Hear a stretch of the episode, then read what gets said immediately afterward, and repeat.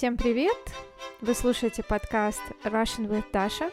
Если вы изучаете русский как иностранный, скачивайте транскрипции, и они помогут вам практиковать ваши навыки. Ссылки в описании. А у меня сегодня классная гостья. Это моя бывшая коллега. Мы с ней вместе работали в сфере организации мероприятий. Ее зовут Ксюша. Ксюша, привет!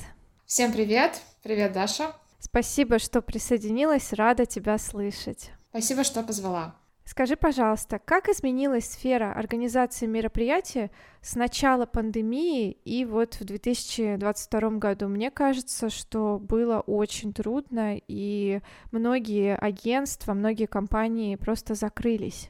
Да, все это верно, и было трудно это, мягко говоря. А, начиная с пандемии, там, с апреля 2020 года пошли резкие отмены, с учетом того, что ну, нужно тоже понимать, разделять ивент. Ивент очень обширная сфера, очень много направлений, но в большинстве своем пострадал, конечно, корпоративный ивент и э, мероприятия масштабные городские, там, спортивные, массовые и так далее. И все это продолжалось на протяжении года, особенно в Петербурге, потому что тоже нужно понимать, что Москва и Петербург — это разные э, истории, особенно с ивентом. В Петербурге были намного жестче условия. Можно так обозначить, что ивент корпоративный, развлекательный, э, массовый, он кормится за счет лета, и за счет Нового года. И если в Москве было все открыто э, летом и зимой, то Питер был полностью закрыт. И очень сильно, конечно же, пострадала и компания,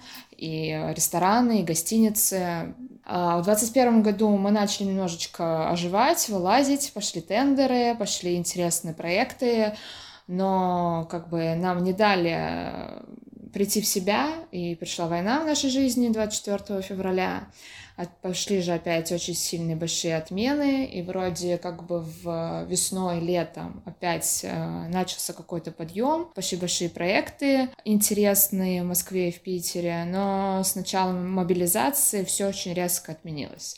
Допустим, у меня в ноябре в этом ноябре должны были быть четыре крупных проекта, один благотворительный в Москве и три в Петербурге бюджетом каждый в 15-20 миллиона. И, собственно, все отменилось за неделю после мобилизации. Поэтому свадебный, свадебная индустрия, кстати, наоборот, вдохнула бы по полной грудью, можно так сказать. Было очень много свадеб и в 2020 году, и в 2021, и сейчас.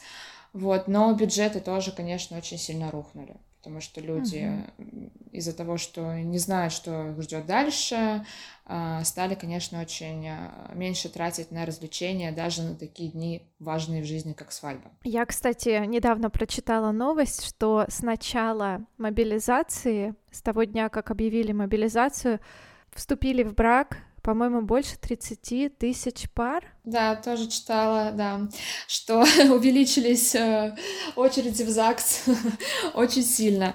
Но это объяснимо, это объяснимо, объяснимо тем, что люди эмигрировали, безусловно, и, конечно же, вопросом э, все пытаются каким-то путем найти отходы от мобилизации. И, и роддом, я думаю, тоже в этом числе. Да. Но в нашей стране нельзя ни на что надеяться, мне кажется, и даже три ребенка иногда не спасают мужчину от э, призыва. Но мы, как знаем, даже инвалидность не спасает от призыва, поэтому угу. тут да.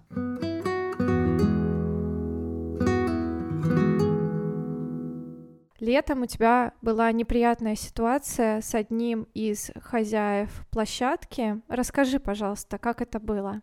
Очень было тоже весна достаточно тяжелая для ивента, в, ну, по понятным тоже причинам. А, и меня позвала коллега, моя подруга, с которой мы, собственно, и с тобой вместе работали. И она позвала меня арт-директором а, тоже в загородную базу, так сказать, как я это называю, поднять гетто с колен, чтобы... Э, да, там было все не очень э, весело, круто и оптимально, поэтому она меня позвала, чтобы организовать там интересный, красивый, стильный досуг. Я проработала там полтора месяца, поняла, что не просто так там ничего не развивается, и гости особо не хотят там оставаться, потому что атмосфера, собственник, коллеги, которые там работали, это, мягко говоря, был полный трэш. А, люди не умеют никаким образом выстраивать межличностную коммуникацию. Собственник а, базы, я его в дальнейшем буду называть Карабас-Барабас, человек, который живет в каком-то, наверное, своем мире, где он считает, что у него свое крепостное право, это база, и он может относиться к людям, как ему вздумает, оскорблять их, унижать их, обзывать их. И последний раз, когда он оскорбил мою вот коллегу-подругу, тоже зовут Ксюша, я позвонила ему, сказала, что мы рас сходимся, мы поговорили в обоюдном формате 5 минут, и там 10 июня я написала заявление на увольнение, а я там была официально устроена, у меня был договор, я числилась там программным арт-директором. И в течение месяца последующего я не получала свою заработную плату, а, не были оплачены мои подрядчики, это там, декораторы, креаторы, копирайтеры, дизайнеры, которые создавали там сайты, мероприятия, видео о базе и так далее. А я человек такой ответственный, как бы я не могу просто, люди сделали работу, как бы, ну, каждый труд должен быть оплачен. Я начинаю, так сказать, в стиле 90-х выбивать заработные платы мне, и моим подрядчикам, что в ответ э, со стороны Карабаса-Барабаса был полный игнор. Мне отдали контакты его помощницы, коллеги, Помощница меня сначала игнорировала. Назовем ее Кощей, бессмертный. Вот. Я воспитана, там спрашивала, писала. У меня причем остались все переписки рабочие э, в WhatsApp, в Телеграме. А она начала просто на меня кричать, э, неуважительно со мной разговаривать, оскорблять меня без причины абсолютно. Да, я думаю, что причин нету, чтобы людей оскорблять на, на работе. И месяц это все продолжалось. Потом по итогу я дозвонилась до нее, она сказала, приезжайте 4 июля под э, расписку забирать э, денежные выплаты, документы, трудовую книжку. Я, собственно, поехала с другом на эту базу. Я приехала туда, пришла в офис, начала все выяснять сразу у нас э, с этой девушкой не заладился диалог. Mm-hmm. Мне сказали, что э, ничего я вам не говорила, я вам не звонила, никаких денег я вам не дам, никакой трудовой книжки я вам не дам. На что я, конечно, Очень была... интересно. Твой собственный да. документ да, мы вас не знаем, кто вы такая и все такое. Я говорю, вы, говорю, издеваетесь? Я говорю, у меня есть переписки, у меня есть видео, фото э, с мероприятий, ну, как бы... Я начала их уже пугать, что у меня сидит э, как, в машине мой друг, который работает в трудовой, руководящую должность имеет. И после этого они начали что-то там, э, как бы, успокоились более-менее. Я слышу, она отошла, э, как бы, в другое пространство, в помещение, я все слышала, что она говорила, потому потому что это было прям, ну, слышно на весь коридор. Она позвонила это собственнику базы, э, сказала, что приехала вот э, Ксения, э, обозвала меня на букву Е, не буду матами, наверное, ругаться в подкасте, вот, хотя ну, иногда можно тоже тренировать русский мат, это полезно. Собственно, на что я ответила, что тут такие только вы, и в дальнейшем она выходит и говорит, что я ничего не говорила, никому не звонила, про вас я ничего не говорила. Я говорю, вы что, я говорю, издеваетесь? Я говорю, я же все это слышала, коллеги это слышали. Но человек просто в отказ полный от своих слов идет. В дальнейшем я с ней начала разговаривать, вроде как бы мы пришли к какому-то консенсусу, а, вроде что-то решили насчет документов, а, там у меня еще были больничные, я болела. Когда вопрос опять коснулся денег, она сказала, звоните, пишите вот этому Карабасу-Барабасу. В этот момент, пока я с ней э, ругалась, мне э, позвонила моя коллега-подруга Ксюша, сказала, что Карабас-Барабас звонил ей и сказал, что если я не успокоюсь, он придет с охраной. На что я ему написала в WhatsApp, в личный телефон, говорю, «Э, так и так, по имени отчеству назвала, добрый день, я говорю, приходите, пожалуйста, со мной поговорите, с охраной, без охраны, как вам удобно. Придите просто со мной поговорите. А человек прочитал сообщение, не ответил, не пришел. Через какое-то время я выхожу на улицу, выходит он с овчаркой, восточноевропейской, ростом и весом с меня. А я эту овчарку знаю, я пару раз ее видела, Я пытаюсь с ним нормально, вежливо поговорить, там, я говорю, вот так вот так, мы с вами вроде как бы раздались обоюдно, все было ок, я все отчеты сдала. Меня ваша коллега, помощница на протяжении месяца оскорбляет меня, унижает, повышает на меня тон, вы меня игнорируете. Говорю, давайте мы решим вопрос, пожалуйста, по адекватно, как взрослые люди, как профессионалы я заберу свои документы, деньги и уеду, и все, мы попрощаемся, больше с вами не будем никак коммуницировать. На что мне человек отвечает, ты ничего не сделала, никакие, э, никаких отчетов, ничего нет, ты никакой план не выполнила за эти два месяца, полтора. Я говорю, ну это же неправда. Я говорю, а я человек, э, работающий в ивенте 7 лет. Я как бы очень педантичная. У меня все сохранено на Google диске, все по папочкам. Папочки все пронумерованы, папочки все названы. Ну, как бы к этому не придраться. Если нужно, я прямо сейчас могу там зайти и найти все отчеты, все документы, все просто предложения коммерческие, которые я сделала. Я говорю, давайте я вам еще раз продублирую, если вы вдруг потеряли мои отчеты. А на что человек начинает просто на меня кричать. Потому а... что уже не, нечего сказать, да? Да, нечего сказать. Он понимает, что меня не затопить в этом плане, а он начинает меня просто кричать. Я ему такая, стоп, я говорю, давайте, я говорю, мы не будем э, переходить на крики. Я говорю, я тоже могу перейти на крик, и как бы, ну, из этого ничего нормального не получится. В этот момент я стою и глажу собаку.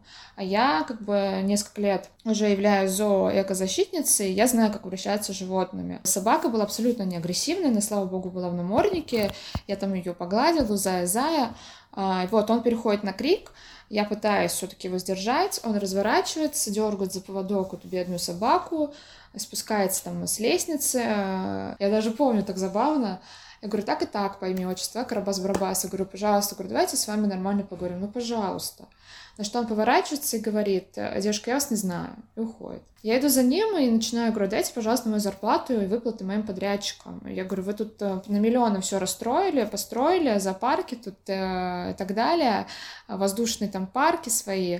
А я говорю, не можете, ну, типа, девушкам, которые вам тут все преобразовали, выплатить, а не мне и коллеги тоже, Ксения моей, он не заплатил зарплату. Я говорю, не можете выплатить там несчастных 100 тысяч. Он останавливается, начиная улыбаться э, и травить на меня собаку со словами «враг чужой показывает на меня». Собака начинает на меня прыгать, э, я начинаю там вырываться, кричать на него, я говорю, ну, как бы матами, да, я говорю, ты что, совсем там, ты что творишь вообще? Он хватает меня за шею, начинает меня душить, трясти, со словами «сука, я сейчас тебя в лес утащу», это я цитирую. Кошмар. Да, собака продолжает э, прыгать, и я в моменте вырываюсь, э, кладу руку на спину собаки и говорю, Зая, успокойся, пожалуйста, успокойся. Собака успокаивается. Собака вообще не агрессивная, она понимает, что я не угроза, что я ну, как mm-hmm. бы не, при, не принесу никакого вреда, и она успокаивается. Он продолжает ее дергать за поводок, ну такой поводок э, прям армейский, вот э, если знаешь, такой типа толстый, зеленый. Mm-hmm продолжает ее со всей дури на меня дергать, собака опять продолжает на меня кидаться, она у меня поцарапала ноги, сильно у нее осталось два шрама. Я вырываюсь опять, э, начинаю снимать это все на телефон, достаю, мне хватило, не знаю, в вагоне ума достать телефон со словами «вот этот человек на меня набросился, душил, травил собаку». Он идет на меня с, просто со зловещими, неадекватными глазами, с, э, крича на меня, девушка, девушка, вы все врете, вырывает телефон и пытается его разбить об землю. Я кидаюсь на него, э, за руку дергаю, вот, вытаскиваю телефон, он в обратку опять э, дергает на меня собаку, вы, вырывает телефон, вырывает все дури за, за поводок собаку и уходит в лес.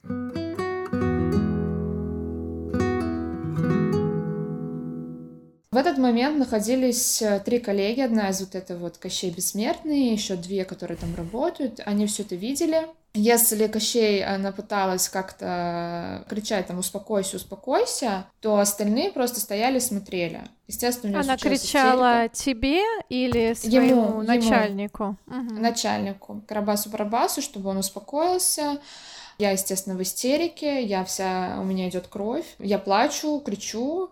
А это все происходило возле ресепшена в этом здании, отель, ресепшн и офис. Она меня, вот эта вот помощница его затаскивает этот ресепшн со словами «Ксения, успокойтесь, ничего не произошло». Держит меня так за плечи и вот так вот, типа, знаешь, как э, внушает, как гипноз.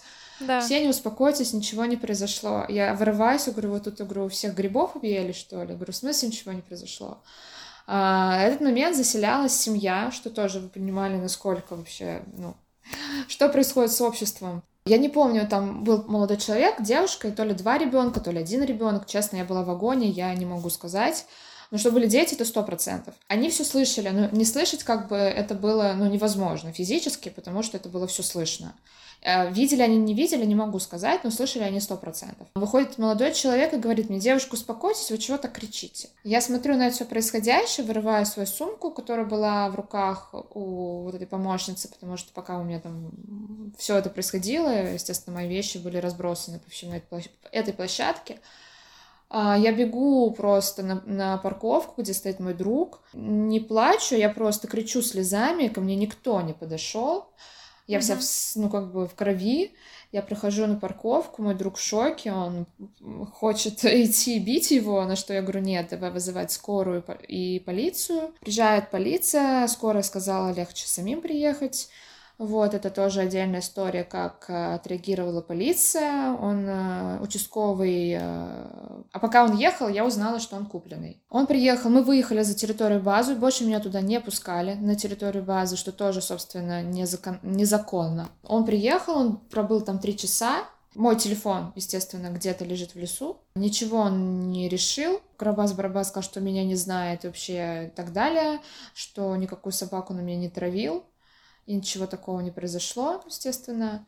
Вот, ничего не было решено. Я написала два заявления. И причем, когда я начала писать заявление, участковый начал мне говорить какую-то просто отсебять, но как будто я не знаю законодательства. Я, может быть, конечно, не знаю в идеале законодательства, но как бы я не четыре класса закончила. И он начинает давить на то, что ничего ему за это не будет, и чтобы я вообще заявление не писала. Вот, и все такое. Естественно, я все написала заявление, потому что кража телефона — это уголовное дело, а то, что вот он меня травил, душил, это административное дело, угроза жизни. Собственно, мы поехали в больницу. В больнице мне тоже ничего не сделали, протерли влажной спиртовой салфеткой рану. У меня эти салфетки лежали у самой в сумке, потому что у меня три поколения врачей в семье. И я, ну, как бы забочусь частенько о, своей, о своем здоровье. На следующее утро я упала в обморок. А меня отвезли на скорой, мне поставили сотрясение ушибы mm-hmm. мягкой тканей. У меня развилась межреберная невралгия. Психотерапевт, он э, практикующий психиатр-нарколог. Вот, он мне поставил ПТСР. Расшифруй, как бы пожалуйста. Посттравматическое стрессовое расстройство. Угу. У меня раз, э, развился невроз, потому что я начала его бояться. Он звонил моей подруге, угрожал мне. А я подняла СМИ. Об этой ситуации написала Фонтанк, это наша местная газета, СМИ, как бы информационная, ТВ и так далее. Известия, Пятый канал снял репортаж. И когда приезжали мы с Пятым каналом, нас даже не пустили на территорию, что тоже, собственно, они не имели права по законодательству делать. А, на данный момент мне отказали в возбуждении уголовного, административного дела, полиция, и никто этим не занимается и не собирается заниматься, потому что у него родной брат депутат Госдумы, Государственной Думы в Москве. Uh-huh.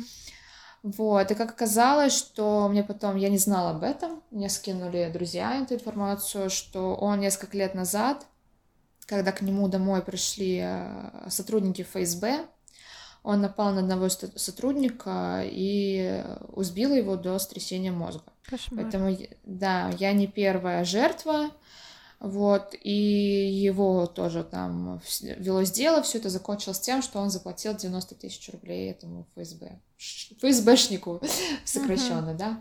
То есть тебе можно было вообще ничего не ждать, никаких выплат?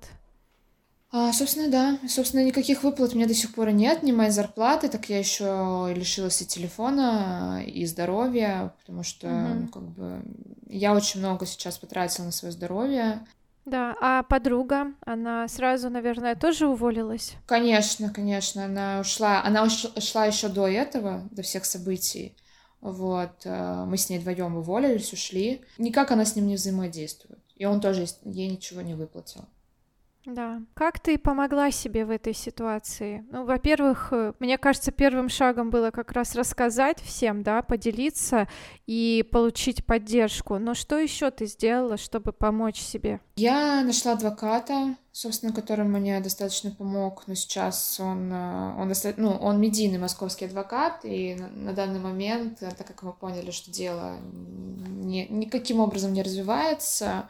Он сейчас как раз помогает мобилизованным ребятам. Я обратилась за помощью в сообщество «Ты не одна», которое помогает как раз в таких ситуациях женщинам с насилием. Это большинство, конечно, с домашним насилием, но в целом.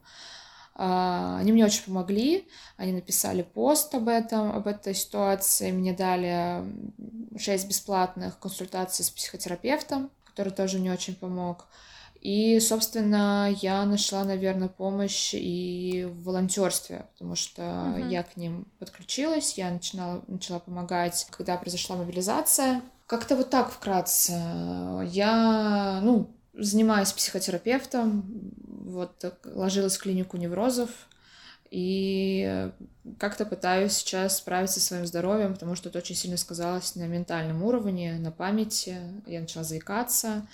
Вот.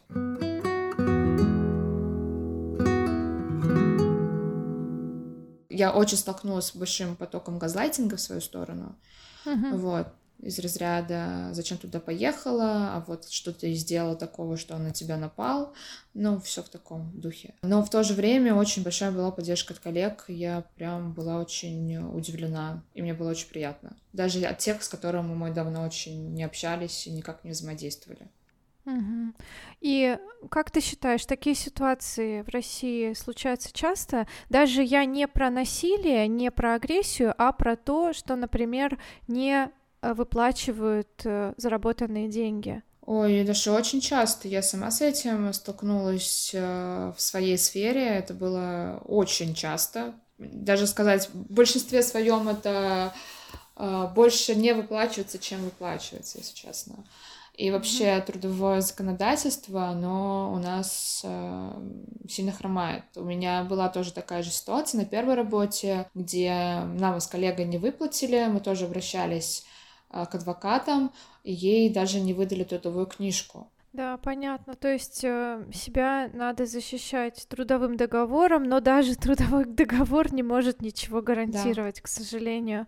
Пожалуйста, объясни, почему Карабас-Барабас. И иностранной аудитории может быть непонятно, почему ты выбрала такое прозвище. Есть э, потрясающая сказка или это мультик Буратино uh-huh. «Золотой ключик», э, где главный персонаж очень интересно, советую почитать философское произведение. В целом детские произведения в России, они очень достаточно не детские, а очень даже философские. И это главный злодей, персонаж в этой сказке. Ну и еще этот персонаж лишал всех прав своих работников, да, на него да, работали да. герои, и можно сказать, что они находились в рабстве у него. Да, так и есть. Ну, собственно, очень похоже.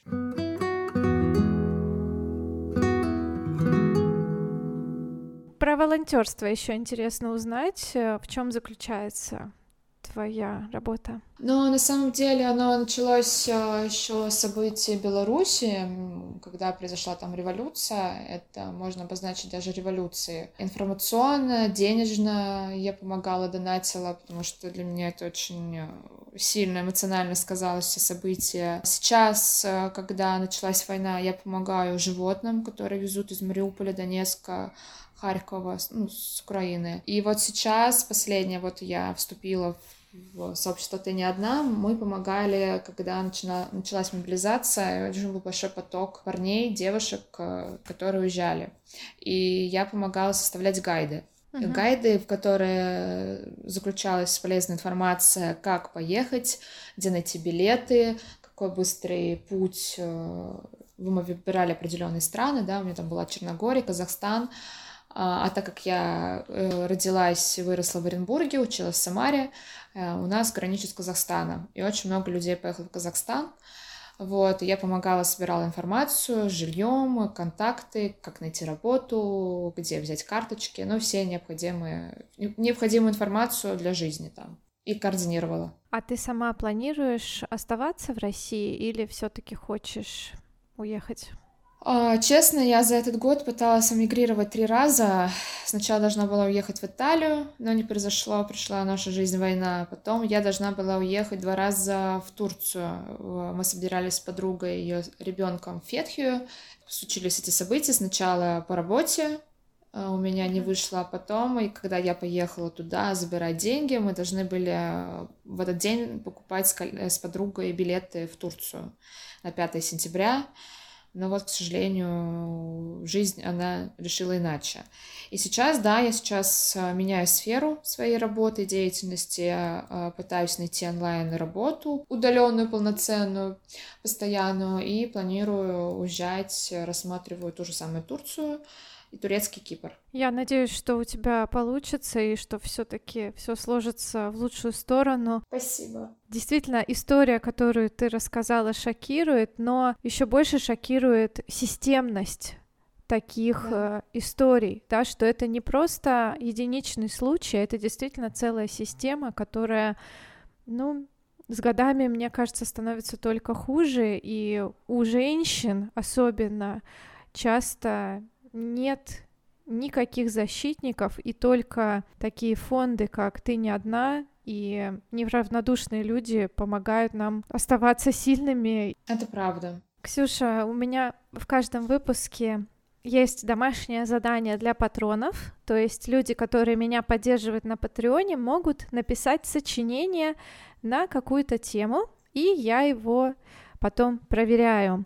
Я хочу угу. тебя попросить придумать тему для сочинения. Ну, если, может, мы сегодня вспомнили про потрясающую сказку русскую, я, наверное, дам такую тему рассказать про свою любимую, свою любимую сказку или мультик. Это может быть uh-huh. что угодно, любимый детский или не детский возраст. Да, отличная тема, еще таких тем не было. Напишите о своей любимой сказке или мультфильме и почему вам нравится эта сказка, какие, может быть, уроки можно из нее извлечь. Спасибо тебе большое, мне было очень приятно с тобой поговорить. Ты очень сильный человек, креативный, и, и я желаю тебе всего самого хорошего. Я уверена, что ты добьешься всего, чего пожелаешь. Спасибо, Дашечка, большое. И всем тоже большое спасибо, что слушали. Оставайтесь с нами.